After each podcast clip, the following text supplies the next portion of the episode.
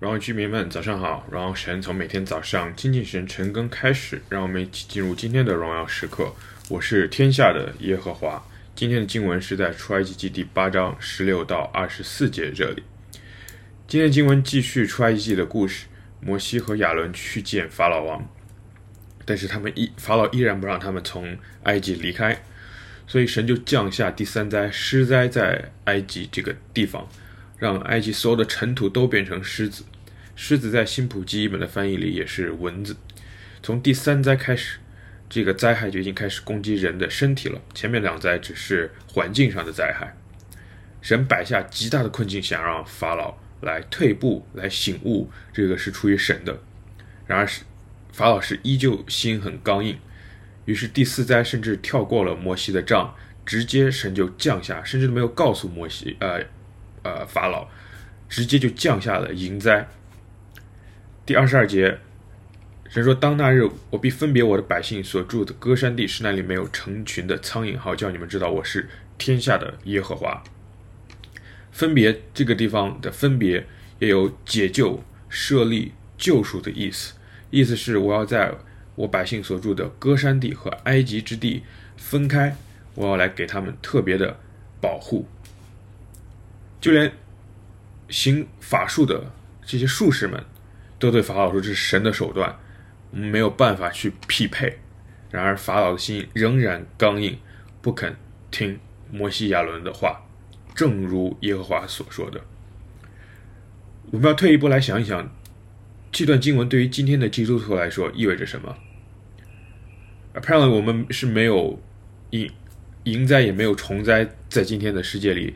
去不断的好这么明显的刺激和提醒我们，但是今天的经文依然对我们有一个非常重要的提醒：法老在整本圣经里其实是有一个代表的，他不是单纯的代表一个王，他代表的是这个世界的黑暗权势。黑暗权势在两千年之前存在，在今天依然存在。这个世界其实不允许你，也不想要你去轻易的。去跟随神，去敬拜神，去过一个全心侍奉神的生活。他们总是设下各样的诱惑、各样的挑战、各样的明的暗的条件去拦阻你。他们想让你来跌倒，他们想让你躺下，他们不想要你站起来奔跑，全心的朝着这个标杆去奔跑。耶和华几次吩咐摩西，但是摩西都可以照做，因为摩西就是一个全心来跟随神的人，他没有选择去。按照这个世界的想法，换句话说，他没有选择按照法老给他所设定的环境去生活，他不满足于法老所给他创造的这样一个 bubble，他要的是神所应许他们的这个应许之地。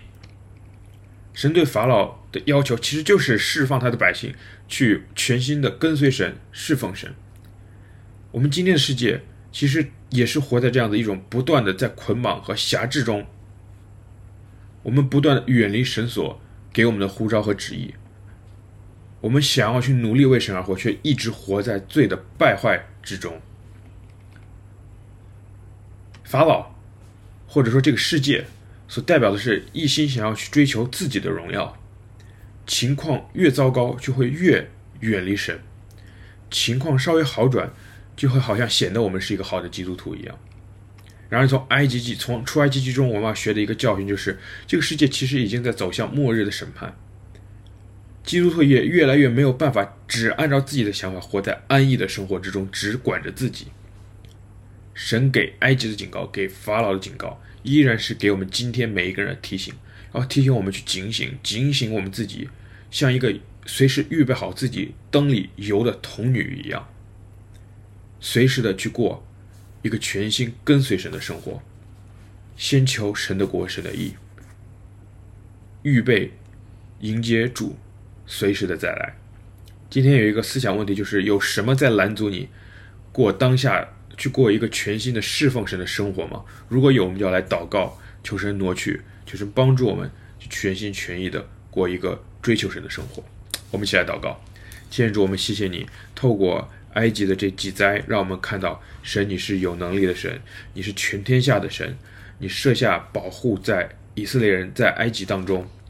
主我们相信，在今天这个时代，你依然保护我们，你依然帮助我们去过一个全心追求你的生活，好让这个世界对我们的诱惑不再存在，好让这个世界对我们的拦阻不构成威胁。因为我们立定心志，我们要来朝你奔跑。耶稣，我们谢谢你，奉耶稣名祷告，阿门。